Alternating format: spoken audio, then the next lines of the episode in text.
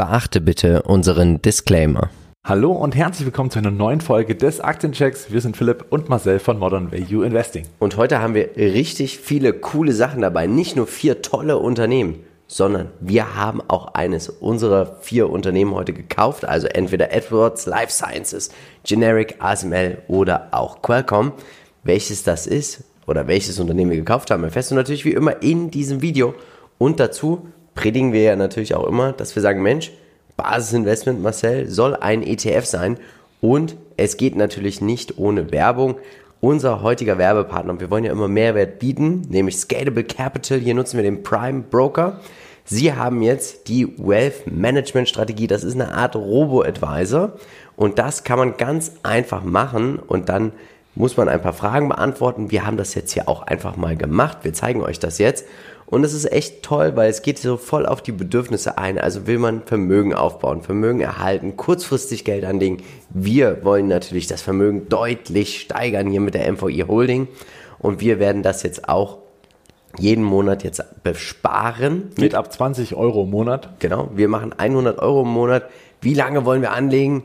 Fünf Jahre? Nein, wir sind ja viel langfristiger orientiert. Man sagt ja, Minimum zehn Jahre soll man an der Börse sein. Deswegen wollen wir mindestens elf Jahre dabei sein. Kursschwankungen, ihr kennt unsere MVI Holding, die Lemonade oder deine Aumann.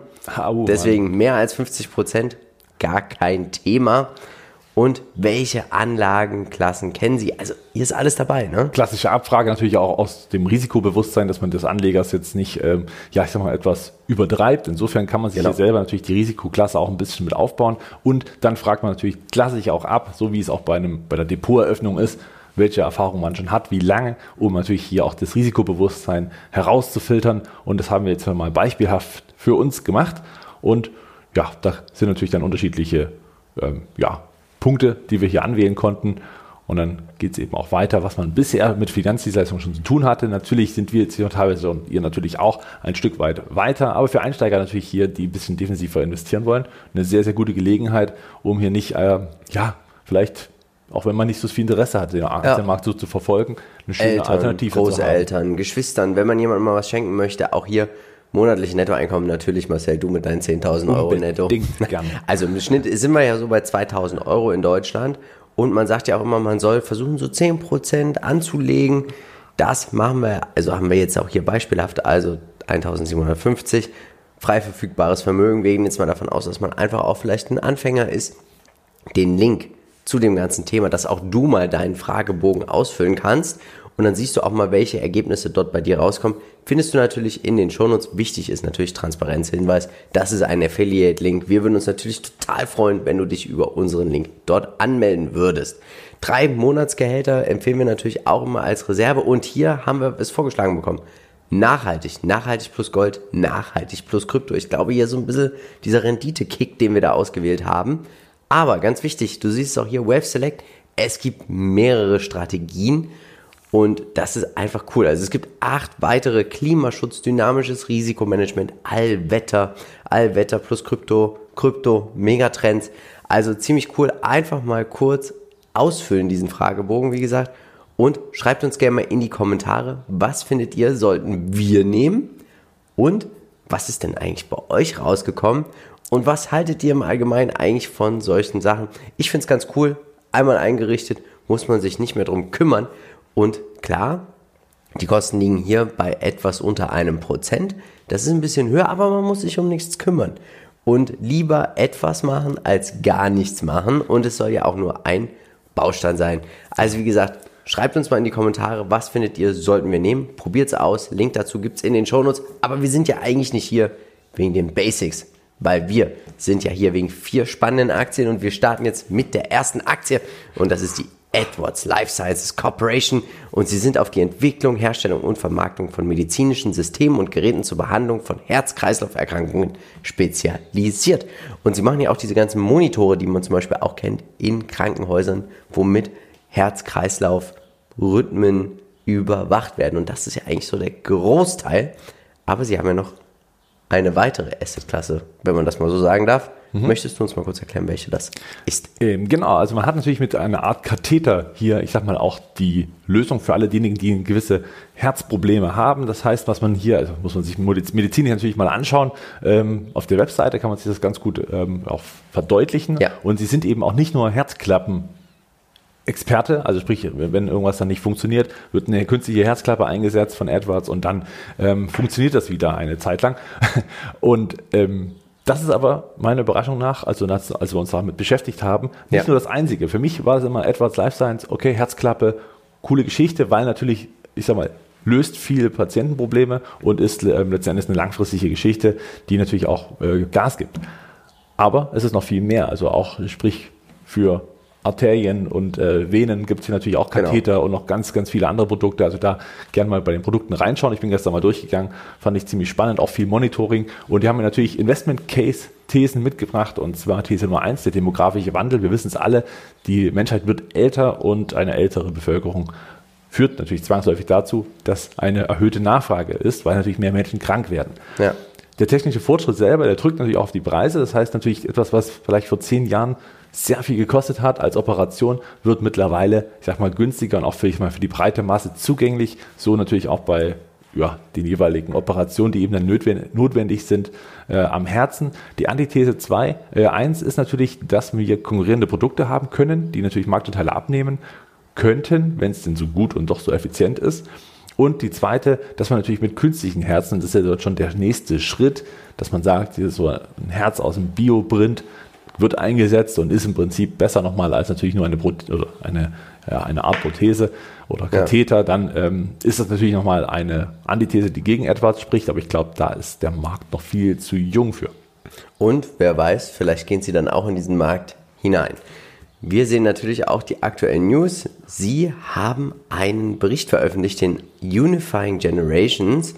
Und worum geht es da eigentlich? Kannst du uns das mal kurz erläutern? Na klar, ähm, es geht darum, dass natürlich die Bevölkerung immer älter wird und dementsprechend auch verschiedene Generationen natürlich auf dem Planeten auch, ich sag mal, einen gewissen Umgang miteinander pflegen. Und das ist so eine, ähm, ja, ich sag mal, eine Studie, die veröffentlicht wurde von Edwards selber, um das Ganze, ich sag mal, auch diese Generationsgerechtigkeit mit reinzubringen, dass man vielleicht ja. auch untereinander gut umgehen kann. Ähm, denn und das ist ein Auszug daraus, die europäische Bevölkerung, also nur die europäische, befindet sich eben auch in diesem Alterungsprozess, wie wir alle schon wissen. Im Jahr 2040 werden voraussichtlich 155 Millionen Menschen älter als 65 Jahre alt sein, prozentual sogar noch mehr natürlich auf 85 Jahre alt werden. Und dass dann natürlich irgendwelche Herzprobleme eintreten, ist sehr wahrscheinlich leider nicht unumgänglich. Ja. Schauen wir uns die Umsätze und die Segmente an. Und hier sehen wir einfach ganz klar dieses ganze Thema, alles was mit dem Herz zu tun hat, das steht gerade mal für 17 Prozent, aber es ist natürlich ein einzelnes. Die anderen Produkte stehen für 65 Prozent. Genau, also alles, was äh, ja, die Aorta, alles, was die genau. gewissen ähm, Zugänge sind. Alles weg vom Herzen, was sie als Produkt haben. Richtig. Und die Deltas finde ich hier sehr schön, zweistellig, niedriger zweistelliger Betrag aber das gefällt mir richtig gut. Was sagst du denn hier zu der Umsatzverteilung? Auch das gefällt mir sehr gut, vor allem äh, United States, klar, sie kommen aus den USA und haben aber bloß noch fast die Hälfte dran. Der Rest ist schon in Europa mit 22,7 Prozent, der Rest der Welt 10,5 und was mir ganz besonders gut gefällt, ist, dass ja auch Japan dabei ist. Wir wissen auch, dass Japan so ein bisschen das, naja, ich sag mal so, dass die Blaupause ist für den Rest der Welt schon eine sehr, sehr altende Bevölkerung, ja. schon recht alt. Das heißt, hier ist natürlich der Markt besonders äh, interessant, um auch ein bisschen in die Zukunft zu schauen, wie es äh, in den etwas industriell jüngeren Staaten, wie es in ja. Europa ist. Das sind natürlich noch nicht ganz so viel äh, auf dem Stand von Japan und wie es eben noch werden kann. Das heißt, äh, hier eine schöne Blaupause, um zu sehen, wie sich das Unternehmen auch die nächsten 10, 15 Jahre entwickeln könnte. Schauen wir uns den Trader Fox Qualitätsscore an. 15 von 15 Punkten und das Unternehmen ist ganz schön zurückgegangen oder gekommen auch natürlich. Aber ja. trotzdem ist die Durchschnittsperformance bei 19 Prozent in den letzten 10 Jahren das kann sich hier tatsächlich sehen lassen. Ein wahrer Dauerläufer und das kann man hier nicht ja. nur erkennen. Trotz des Rücksetzes 19 Prozent, das ist schon ziemlich stark. Und äh, natürlich ist die Bewertung nicht ganz ohne für so ein Qualitätsunternehmen. Und man sieht eben auch die ja, Stetigkeit, wie hier die Balken steigen. Natürlich Corona ein bisschen ausgesetzt, aber selbst da konnte man die Umsätze halten. Halten, weil wichtige Operationen natürlich auch durchgeführt werden. Genau, richtig. Die wurden trotzdem durchgeführt, aber natürlich auch nicht mit Wachstum, ja. weil man natürlich trotzdem auch das Corona-Thema hatte.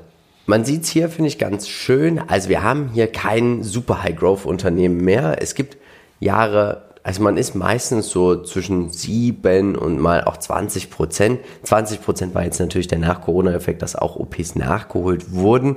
Aber so im Schnitt sehen wir es 2018 8 Prozent, 2019 15 Prozent. Da sind natürlich auch Synergien, die man natürlich auch nimmt. Man kauft mehr ein, zum Beispiel Produktionskosten werden gesenkt. Aber nichtsdestotrotz, und das finde ich immer ganz interessant, wir sehen ja auch die Kosten des Umsatzes. Sie gehen im gleichen Schritt auch mit. Also das heißt Marketing, Schulungen, Vertriebskosten etc.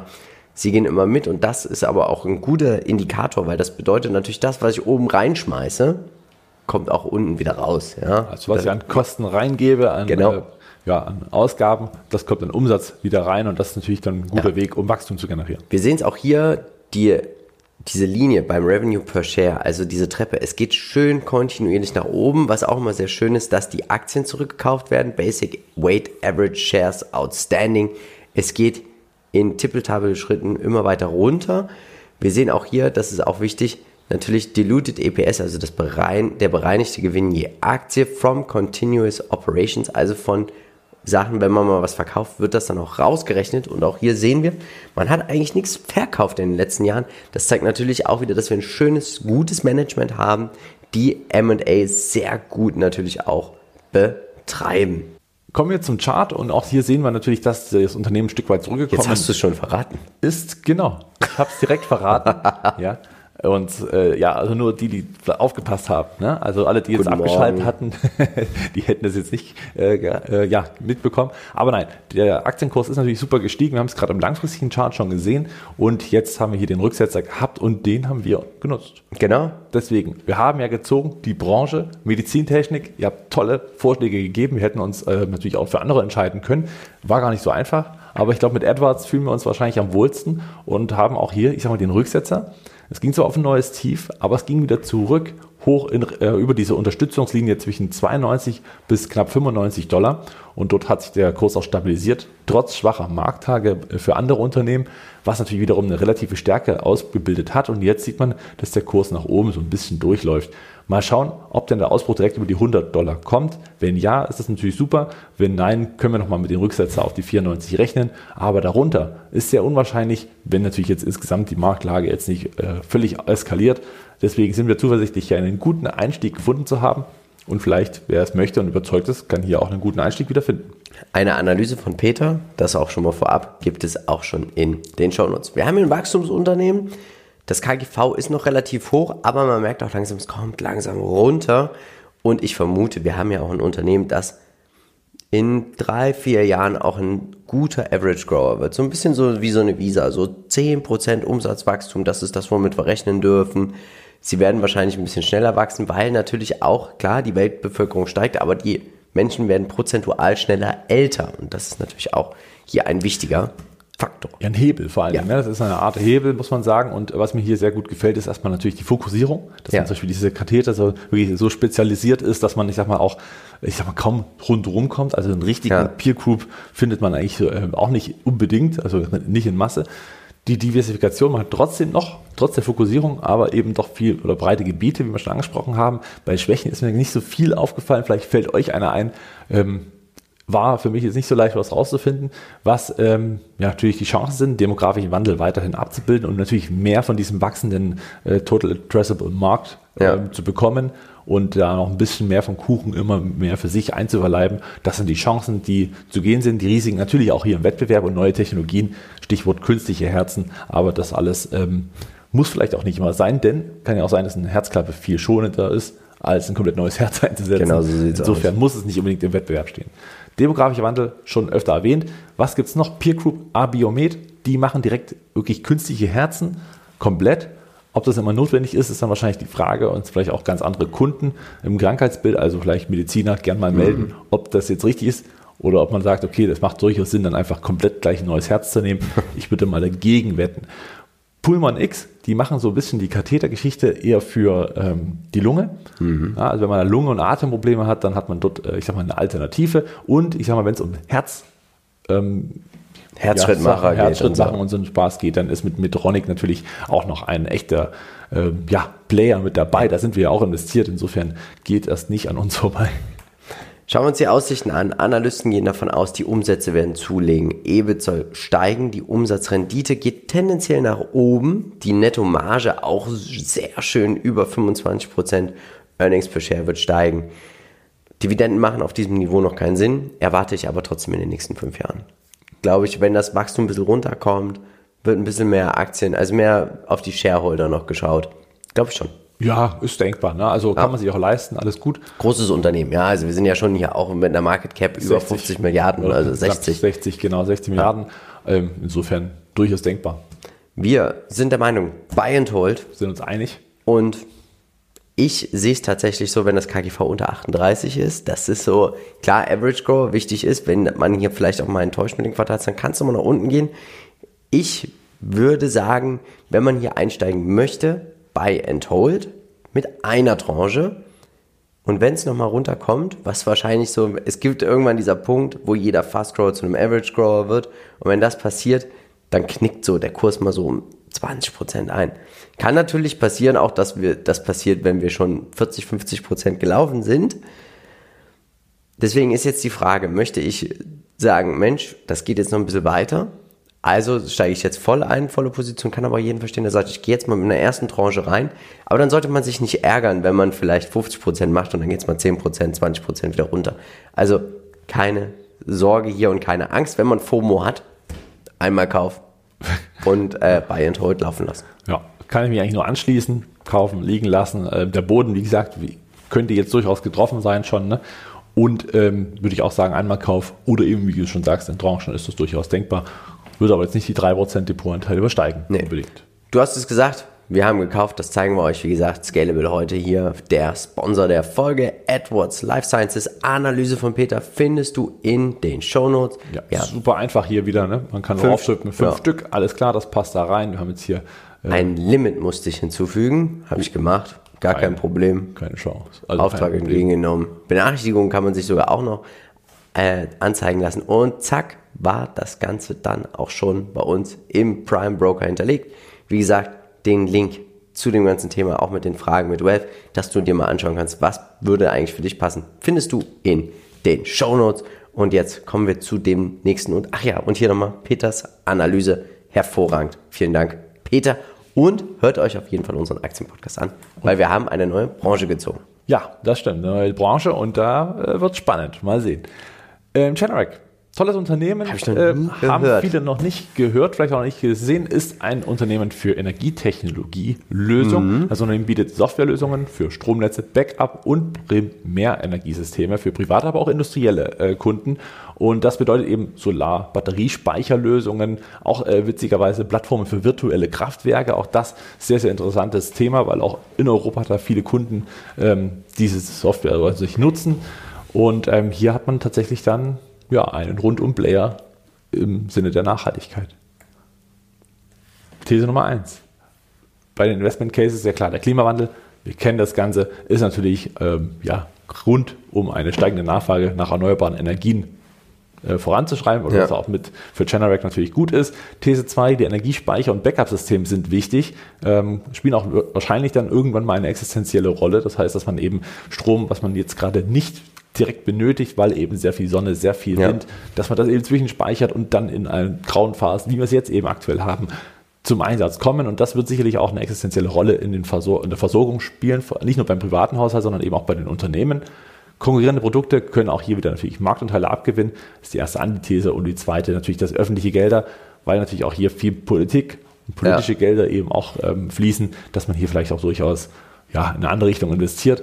Aber dadurch, dass man hier auch viele private Unternehmen und viel Industrie hat, ist es, denke ich, ein ja, zu vernachlässigendes Risiko. Und hier haben wir eben ein Beispiel. Man kooperiert seit dem 3.6., hat, oder zumindest hat man es da bekannt gegeben, mit RWE für Energielösungen. Das ist im Prinzip nur eine Ausweitung. Man hat schon zusammengearbeitet, gerade auch mit den virtuellen Kraftwerken. Und jetzt hat man hier eben noch vor, weitere Lösungen zu bringen. Finde ich eine super Kooperation. Wahrscheinlich auch für beide Seiten. Insofern, ja, auf jeden Fall eine gute News. Ja, wir sehen natürlich Residential, also alles, was mit den privaten Haushalten zu tun hat, steht noch für 65,74 der Umsätze, äh, 65,7% der Umsätze. Commercial and Industrial, also öffentliche Hand und die Industrie, kommt auf 26,7 Prozent. Andere Kunden 7,5. Aber die Delta ist überall groß, ne? Und das gefällt mir richtig, richtig gut. Genau, hier sieht man natürlich, dass ich sag mal, auch was gemacht wird. Also es passiert ja. tatsächlich was in, in, Sachen Nachhaltigkeit und das kann man eben hier an den Deltas gut erkennen. Auch die letzten Quartalzahlen, weil das natürlich dann das nächste Geschäftsjahr betrifft, was natürlich ja. die Zukunft letzten Endes immer wichtig ist für uns Anleger, dass wir die mit betrachten. Hervorragende Quartalzahlen für mich der Grund einzusteigen. Deswegen auch hier nochmal der Disclaimer-Hinweis. Mhm. Ich bin hier direkt äh, rein nach den Quartalzahlen ein paar Tage später. Umsatz der Region 84,7 äh, Prozent nach, äh, bei, in den USA und äh, international wird 15,3 Prozent generiert. Nach wie vor noch ein US-lastiges Unternehmen, ja. aber auch das wird natürlich nach und nach in die Breite gehen. Insofern die Deltas auch hier beachtlich auf allen Ebenen. Qualitätsscore 15 von 15 Punkten, Durchschnittsperformance 25 Prozent im Schnitt. Trotz des Rücksetzers von wow. 500 auf 200. Also unglaublich. Ja. Das, das ist, aber es gab auch eine lange Durstphase, ne? Von 14 so bis 19. Ja, das war. Da hat man dann so auch wahrscheinlich erkannt, Pandemie, hier ist wichtig, Speicherlösungen etc. Mhm. Green Deal, also hier kommt einiges zusammen. Naja, äh, man, man erkennt das Wachstum schon ab 16. Ich würde, das war ungefähr mhm. auch die Zeit, wo natürlich das Ganze, ich sag mal, weltweit äh, losging mit ja. Klima, das noch ein bisschen bewusster wahrzunehmen. Das heißt, ein bisschen ist jetzt mittlerweile Tagesordnung und sollte auch so sein, ist auch wichtig. Ähm, und deswegen merkt man, dass es so langsam auch das Geld dorthin fließt. Das wird in etwa so die Zeit entsprechen, wo man plötzlich bei Investments auch entwickelt hat, auch nachhaltig zu investieren. Ja. Und das scheint Generator auch gut zu tun. Schauen wir uns fundamental an, wie es hier auch jetzt abgeht. Also das Wachstum ab 16 zieht einfach an. Wir sehen auch hier Cost of Revenue, das ist auch natürlich wieder interessant. Also das, was wir oben reinschmeißen an Kosten, kommt auch unten wieder gut raus. Also hier sind sie auch wieder gut im Management mit dabei. Wir sehen auch, sie haben die Dividende gestrichen. Sie, es gab mal eine Dividende und auch der Umsatz die Aktie erlegt zu. Continuous Operations, also auch hier wird nichts geh- oder verkauft, was man irgendwann nicht mehr braucht solides Management würde ich auch hier wieder dran beurteilen wollen. Passt, geht alles in die richtige Richtung. Aktien werden auch zurückgekauft. Passt eigentlich soweit doch ganz gut. Was sagst du uns zum Chart? Doppelter Boden? Zwei Pfeile. Sehr gut, Philipp. Genauso ist es. Auf. Du passt auf. Direkt eine Eins mit Sternchen. Genau, also ein vermeintlicher doppelter Boden, den haben wir jetzt gesehen. Also zweimal wurden die Tees bei 200 herausgenommen. Das heißt, es kommen wieder mehr Käufer rein als ja. Verkäufer in den Markt. Das heißt, auch da wird der Kurs stabilisiert und die 200er Marke scheint also hier attraktiv zu sein. Dieser letzte Ausbruch, den wir Richtung orange Linie gesehen haben, das waren die Quartalszahlen. Hervorragend waren die. Es ging also stark nach oben und dann ist man an der Trendlinie erstmal wieder abgeprallt. Hm. Natürlich auch im Rahmen des wirklich sehr, sehr schwachen Gesamtmarktes. Wir haben das bei vielen Unternehmen beobachten dürfen. Nun, wie gesagt, zweite Mal die 200 getroffen, könnte die erste Stabilisierungsphase sein.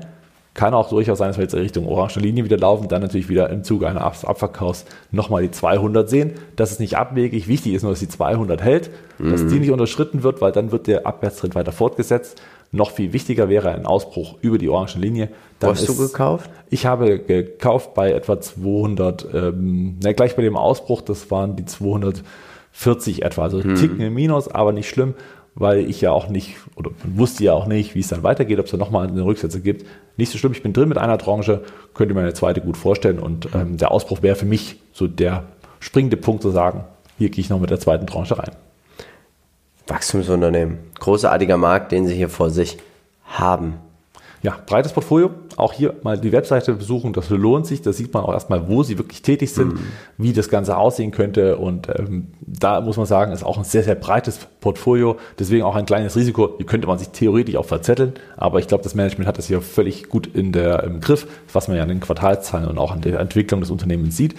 Sie sind Marktführer in den Nischen, also klar, man könnte natürlich die Peer Group gleich nochmal ansprechen, aber ich sag mal, in dem wirklich gerade auch diese Energiespeichermöglichkeiten, ähm, auch mal unabhängig von den Systemen, ja. was man bei Enphase Energy kann man das ja auch holen, hat dann aber unbedingt das Enphase Energy äh, Komplettpaket. Und das kann man hier eben noch mit äh, setzen. Und natürlich auch diese Notfallstromversorgung äh, ist ein großes Thema oder eben auch die To-Go-Variante, dass man unterwegs äh, ja. Generatoren mit hat. Das alles zählt mit rein und das eben nachhaltig. Insofern hier die große Chance.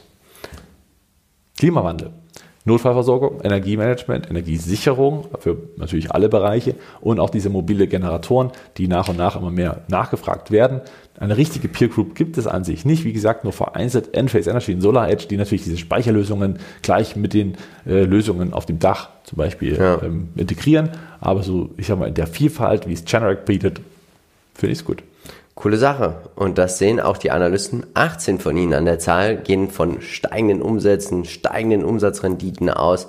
Die Nettomarge soll auch zulegen, der Gewinn je Aktie. Also hier soll es auch deutliche Steigerungen geben ja, vor allem in den Gewinn, nächsten Jahren. Vor allem der ja. Gewinn je Aktie ist schon Wahnsinn. echt heftig. Wenn das wirklich so eintritt, ist es richtig gut. Und zeigt natürlich, wie schnell dann auch das KGV runterkommt, was äh, dann relativ schnell günstig werden könnte. Ich bin der Meinung, es ist für mich kein Buy and Hold. Ich glaube, da ist auch sehr viel Bewegung in diesem Markt. Ich bin auch gespannt. Ich glaube, man muss da dranbleiben einfach bei dem Investment. Deswegen ist für mich auch eine Spekulation darauf, dass dieses Wachstum so eintritt, was sie so bekannt geben. Deswegen glaube ich, sind sie gar nicht so weit runtergekommen tatsächlich, haben immer noch 25 Prozent im Schnitt pro Jahr. Hier ist, hier ist eine, ein großes, also ich glaube, ein gutes Chancen-Risiko-Verhältnis.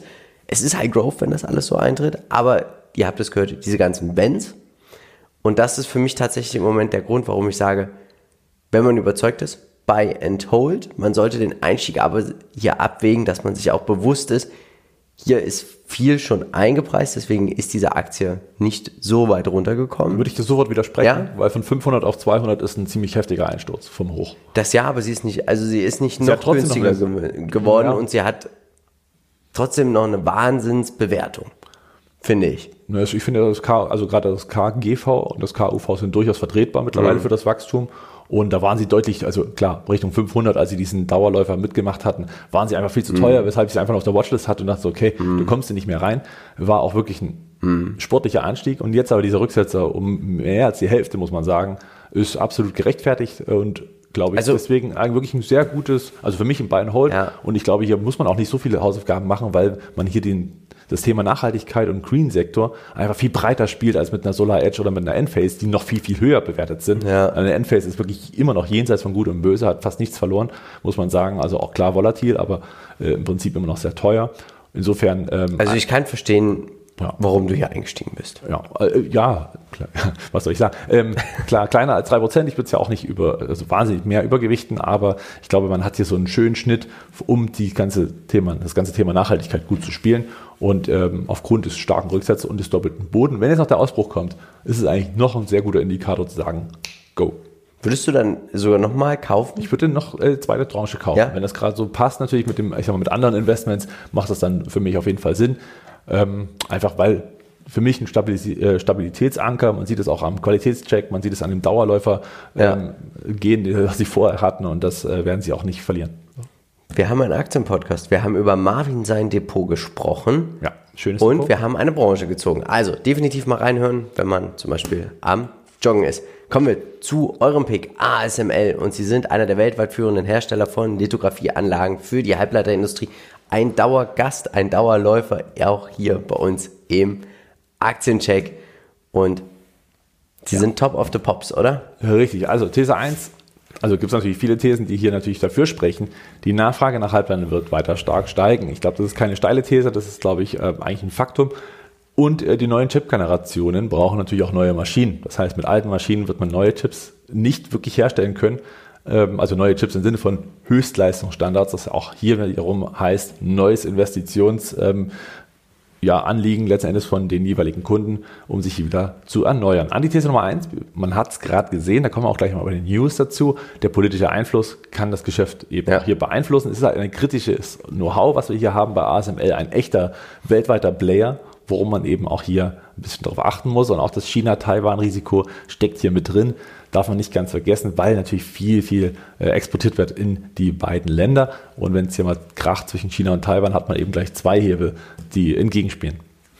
Bei den News sieht man, die USA möchte Exportverbote für die Chipanlagen von ASML nach China eben beantragen. Das heißt, es gibt schon ein leichtes Embargo. Man möchte das Ganze ausweiten auf die ältere oder auf die älteren Maschinen der DUV-Technik, also Deep Ultraviolett, was im Prinzip dafür notwendig ist oder die, diese Maschinen stellen letztendlich die Chips für sämtliche Smartphones, für Autos, für Roboter, also eigentlich so die Standardchips, muss man sagen, ja. Standardhalbleiter, die überall verwendet werden. Deswegen könnte hier 5 bis 10 Prozent Umsatz kosten, wenn das durchgeht.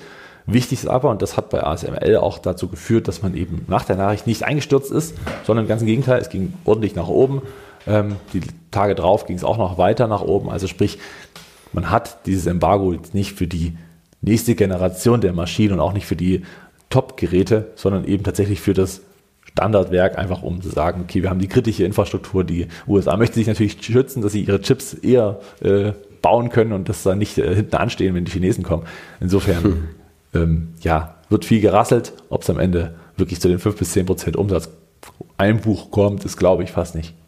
Hm, glaube ich auch nicht. Sie sind breit diversifiziert. Sie haben tolle Geräte. Sie haben, wenn nicht die besten Geräte auch in diesem Halbleitersegment. Und was das alles ist, also ich kann es immer nur wieder sagen, da muss man sich einarbeiten. Schaut euch das einfach alles mal auf der Webseite an. Was sagst du uns denn zum Umsatz der Region? Ja, genau. Also 40 Prozent Taiwan, wie schon gesagt, ist mal klar, Taiwan Semiconductor stellt da massenhaft Chips her. Foxconn ist mit dabei.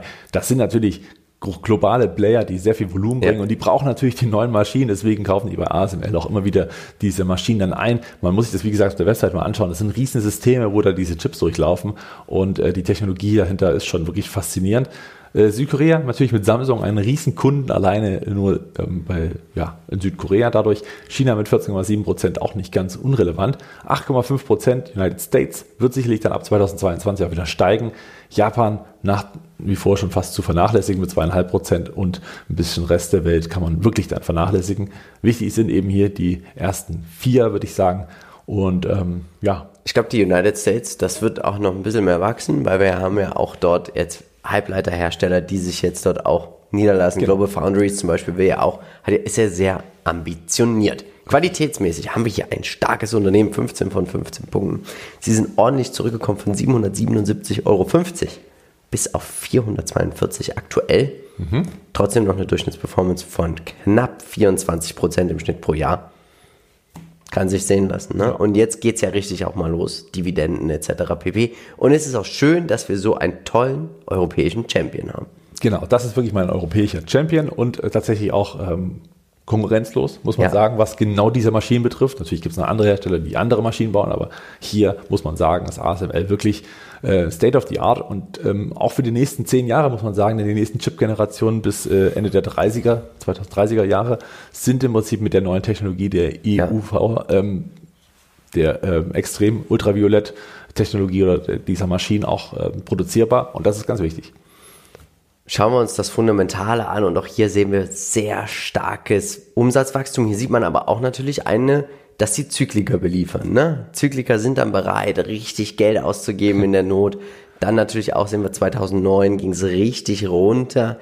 Also man ist nicht so stark zyklisch wie andere Zykliker, aber man darf eins nicht vergessen, man beliefert Zykliker hier auch in diesem Bereich. Aber man hat natürlich auch ein Produkt, was jeder im Moment auch haben möchte, was State of the Art ist. Und wir sehen auch hier, Aktien werden zurückgekauft, die Dividende wird schön erhöht, sogar verdoppelt dieses Jahr. Also hier sind wir doch auf einem richtig, richtig, richtig guten Weg. Ja, absolut, das kann man so sagen. Und so kann es auch weitergehen. Und ich gehe davon aus, gerade dahingehend, dass man immer mehr Chips benötigt, wird man auch hier weiter investieren müssen. Und dann natürlich auch, darf man nicht vergessen, die neuen Runden, dass man sagt, okay, ähm, ja, die, die normalen Chips, den Standard, den wird man so nach und nach so ein bisschen, also wird natürlich auch ein bisschen weniger. Die nächste Phase der Chip-Generation ja. wird ähm, zunehmen. Und dann müssen alle ihre Werke wieder aufbessern und neue Maschinen holen. Und das wird, ja, davon wird ASML sehr stark profitieren. Schauen wir uns den Chart an. Ja, der ist aktuell im Abwärtstrend. Äh, wie so vieles, muss man sagen. Der lange Aufwärtstrend natürlich aufgrund dieser ganzen Thematik Halbleiterknappheit, ja. der hat ja dazu geführt, dass das Unternehmen sich nahezu versiebenfacht hat. Und jetzt ging es eben mal scharf runter nach einer wirklich sehr, sehr großen Rallye. Viele, die ja Anfang oder seit Corona mit drin sind, muss man ja sagen, sind weiterhin stark im Plus. Nun der Rücksetzer auf die 415 Euro sehr, sehr spannend, weil dort natürlich diese Unterstützung von Anfang 2021 liegt im ersten Quartal. Dort hat man zweimal schon abprallen können aus dieser äh, Seite, kam jetzt eben wieder, hat auch gehalten erstmal, aber der Abwärtstrend ist natürlich noch nicht gebrochen. Muss man also abwarten, ob die 415 dann nochmal ein Tief bildet, was dann mhm. wieder, wie gerade eben schon äh, gesehen, ein doppeltes Tief wäre. Hier noch keins zu sehen, deswegen Vorsicht vor einem Einstieg. Da einfach hier die Indikatoren noch nicht dafür sprechen, dass eine Stabilisierung eintritt.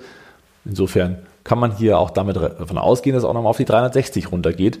Wäre gar nicht undenkbar, könnte auch schnell mal gehen, wenn der Markt insgesamt und auch Europa unter Druck kommt.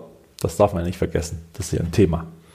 Wachstum Reife, hätte ich jetzt gesagt. Ja, also ein reifes Wachstumsunternehmen. Richtig, genau. Also man kann das in beide Richtungen spielen und deswegen glaube ich hier auch die jeweiligen Bewertungsmaßstäbe ansetzen. Monopolist, muss man fast schon sagen. Also gerade ja. in dem Bereich sind sie Technologieführer, sind zukunftsgewandt, müssen weiterhin innovativ bleiben. Das ist ein ganz starkes Thema natürlich. Die Schwäche ist diese China-Taiwan-Lastigkeit. Das heißt, dass man hier natürlich, ja. ich sag mal, auch schnell mal Einbußen hat. Auch der Konflikt wäre ein Risiko, also sprich, wenn das eskaliert, ist das nochmal äh, ein weiteres Thema. Die politischen Eingriffe selbst haben wir jetzt schon mal gehört und gesehen. Ähm, ja, sie sind Ausstatter für alle Halbleiterfertigungen, also man kann nicht darauf verzichten und eben jetzt auch die EUV, also extremes Ultraviolett-Technologie, ist im Prinzip das Zugpferd, was natürlich jetzt schon am meisten Umsatz mit reinbringt, ja. weil ein System unfassbar viel Geld kostet, kann man sich mal anschauen, ist faszinierend, was da auch investiert wird und ähm, wenn das in die Breite geht, noch mehr und mehr, dann wird das weiterhin an Umsatzsteigerungen zur ja. Folge haben. Schauen wir uns die Trends an. Also IoT, Big Data, autonomes Fahren, Rechenzentren, all das, sie sind der Schaufelhersteller.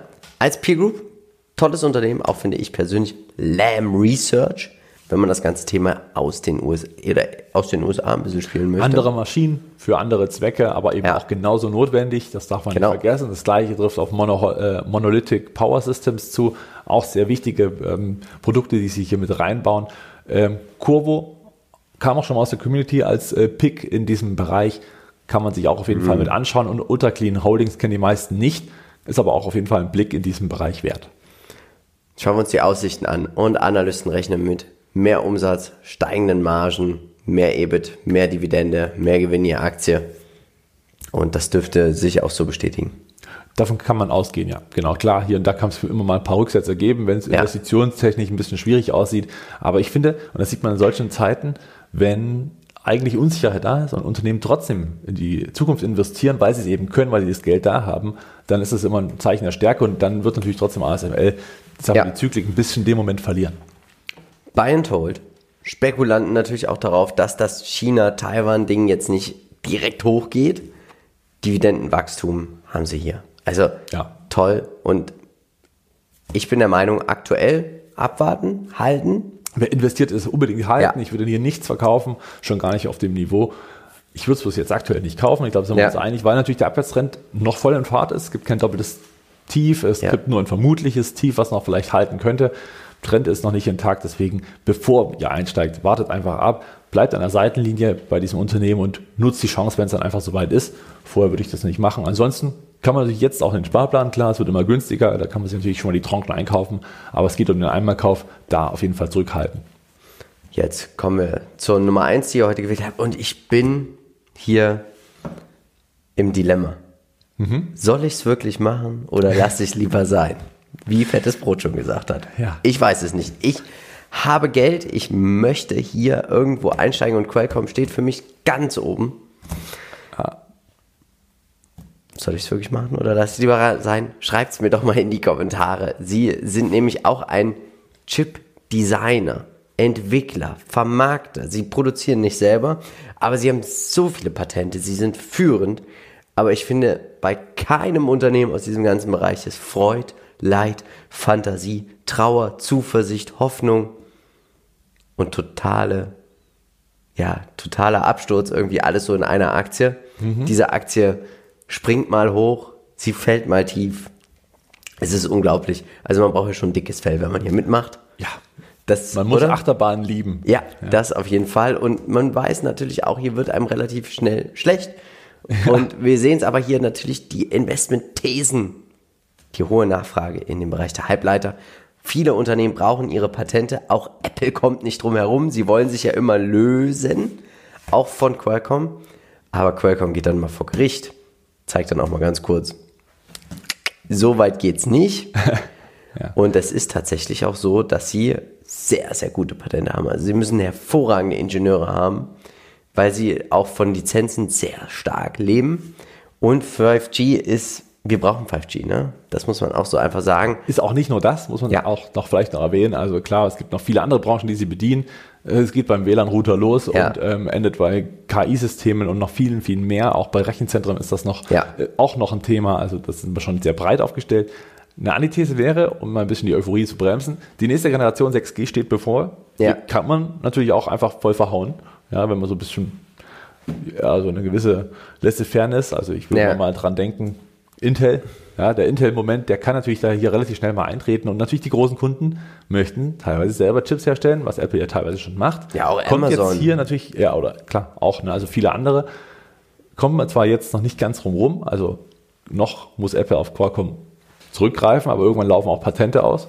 Und dann wird es spannend, ob man weiterhin diese Patente, diese wirklich wichtigen Patente so halten kann, dass ja. man sagt, dass große Kunden dabei bleiben ja auch dabei bleiben müssen. Ne? Zum Beispiel hier das iPhone und Co. Man hat das ja äh, mit eigenen ähm, Chips probiert, aber das äh, scheitert natürlich hier, wie du schon angesprochen hast, an den Patenten. Aber das heißt auch nur, dass die nächsten zwei Generationen vom iPhone äh, die Qualcomm-Chips weiter benutzen werden, einkaufen werden.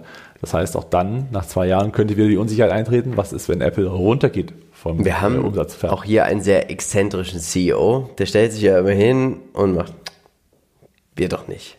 Wir brauchen die doch eigentlich gar nicht. Die sollen froh sein, dass sie unser Kunde sein dürfen.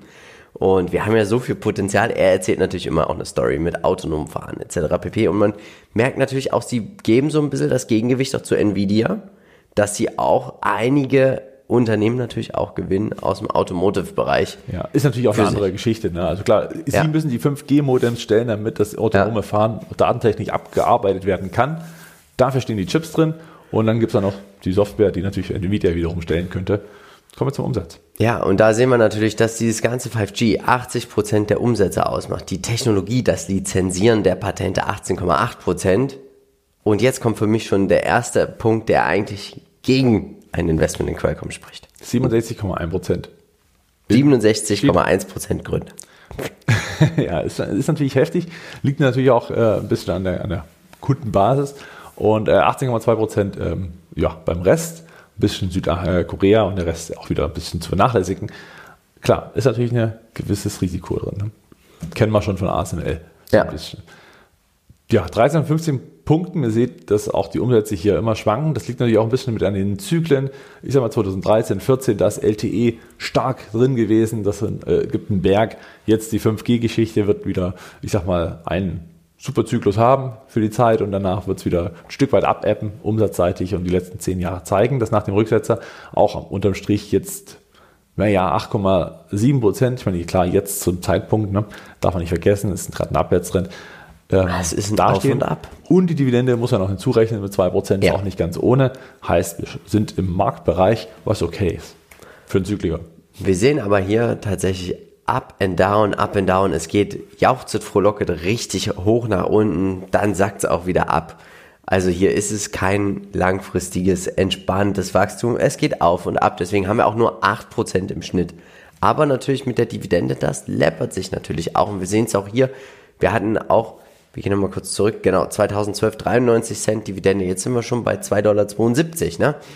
Hm. Wir sehen auch die Anzahl der Aktien von 1,7 Milliarden sind wir jetzt auf 1,1 Milliarden. Also hier geht es auch richtig schön nach unten. Das machen sie natürlich auch richtig gut. Aber wir haben auch mal Verlustjahre mit dabei. Ja, es ist eine Achterbahnfahrt. Ist es. Und aber natürlich ist die Chance dann natürlich auch da, schöne Renditen einzufahren, wenn man unten einsteigt. Wie sieht das denn beim Chart aus? Könnte man hier jetzt gerade einsteigen? Ähm, ist tatsächlich eine spannende Geschichte aufgrund dessen, dass man hier, ich sag mal, die, das Doppeltief gesehen hat von ähm, ja, im ersten Quartal 2021 und jetzt dann eben noch im vierten Quartal 2021, mhm. da sind wir jetzt wieder angelangt, nachdem hervorragende Quartalszahlen zwischenzeitlich das Unternehmen auf ein neues Allzeithoch katapultiert haben, auf die 190 dort, dann doppeltop, muss man sagen. Also ging es dann mehrfach nicht über die 190 hinaus und dann kam der Abwärtstrend, der bis heute anhält. Bei 120 gab es schon Stabilisierungsversuche. Das war auch die Unterstützung, die wichtig ist. Also der Bereich zwischen 120 und 122. Mhm.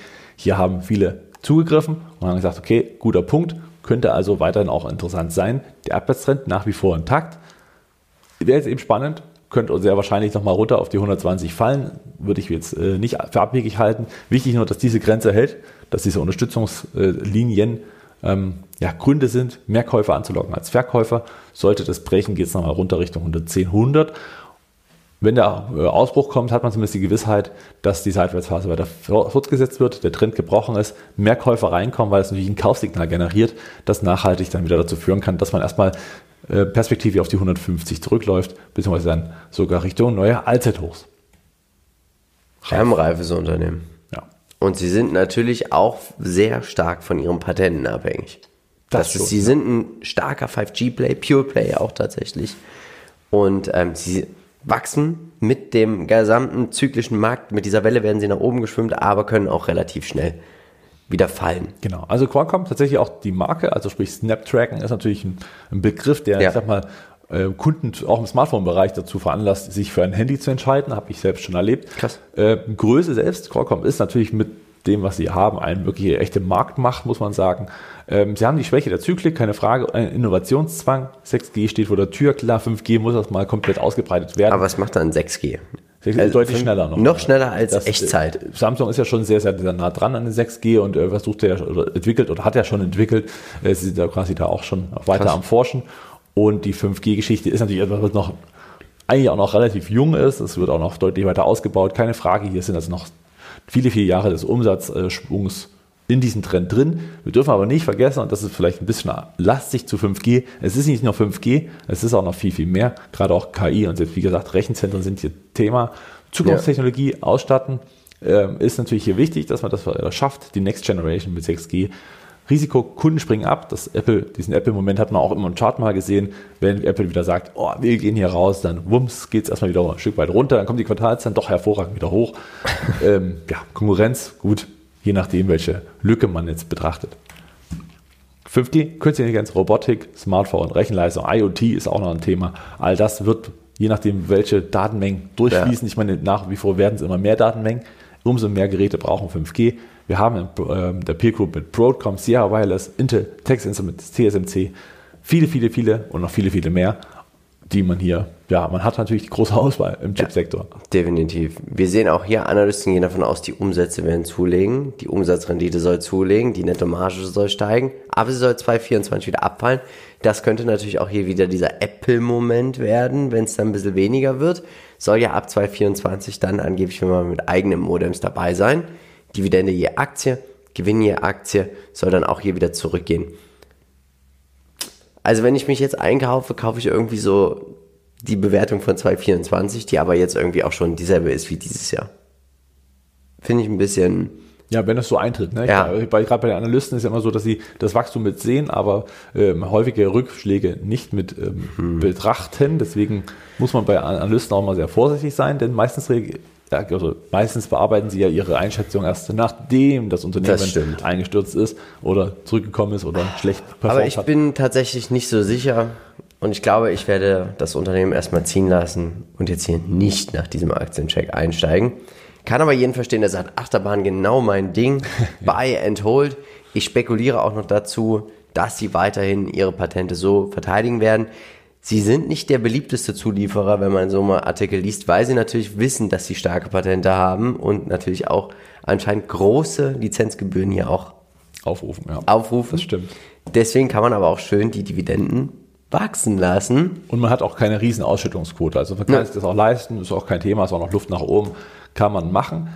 Bayern Hold kann ich jeden verstehen. Hundertprozentig, ja. jeder sagt, Qualcomm, bin ich überzeugt, tolle Dividendensteigerung. Ich gucke jetzt mal schnell was. Unternehmen, was. Das Unternehmen läuft einfach äh, am Schnürchen. Langfristig muss man sagen, klar, Auf und Abs muss man immer mit herausnehmen. Für mich persönlich kein Kauf, einfach weil ich glaube, dass es in diesem Segment für mich bessere Picks gibt. Allein schon ASML wäre für mich ein eherer Grund, in diesem oder von diesem Trend zu profitieren, als das vielleicht Qualcomm ist. Selbst Broadcom finde ich sehr viel, also auch an sich sehr spannend, weil durch die Übernahme von VMware auch noch ein bisschen ja, ich sag mal 50 Prozent ähm, noch Software mit reinkommt. Hier hat man so eine Hybridlösung, um diese Zyklik rauszunehmen.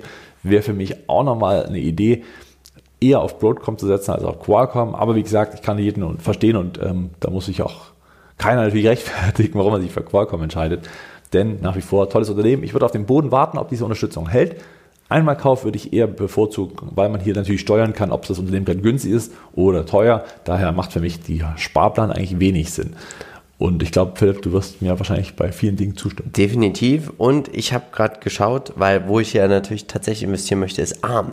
Sie sind ja der Designer für Halbleiter und die wollen vorm 31.03.2023 an die Börse kommen. Und ich glaube, ich werde das Geld vielleicht einfach zurücklegen und warten, bis Arm an der Börse ist und mich dann dem Schaufelhersteller widmen. Wenn du das Video nochmal anschaust, da gibt es noch was von Scalable Wealth. Ja. Da könntest du vielleicht dann einfach dafür ansparen. So, machen wir es. Um also schnell auf den Link in den Shownotes geklickt und jetzt ist natürlich die Frage, wer darf es als nächstes sein? Hast du einen Wunsch? Schreib uns diesen in die Kommentare. Komm gerne in unsere Facebook-Gruppe, weil da startet jetzt auch eine Facebook-Abstimmung. Oder folg uns einfach auf Instagram. Hier kannst du in den regen Austausch mit uns treten. Ja. Jetzt Schau dir gerne nochmal unseren letzten Aktienpodcast an. Wir haben Marvin sein Depot besprochen und wir ziehen eine Branche. Auch nochmal den letzten Aktiencheck von letzter Woche. Und dann würde ich sagen, machen wir einen Deckel drauf. Jawohl. Und bleibt mir eigentlich nur noch eins zu sagen. Wir von Modern Value Investing sind überzeugt, es gibt immer irgendwo einen Bullenmarkt. Natürlich werden wir versuchen, diesen zu finden, um dann auch in diesen zu investieren. Also, tut uns einen Gefallen. Bleibt dabei bei Modern Value Investing. Ciao. Ciao.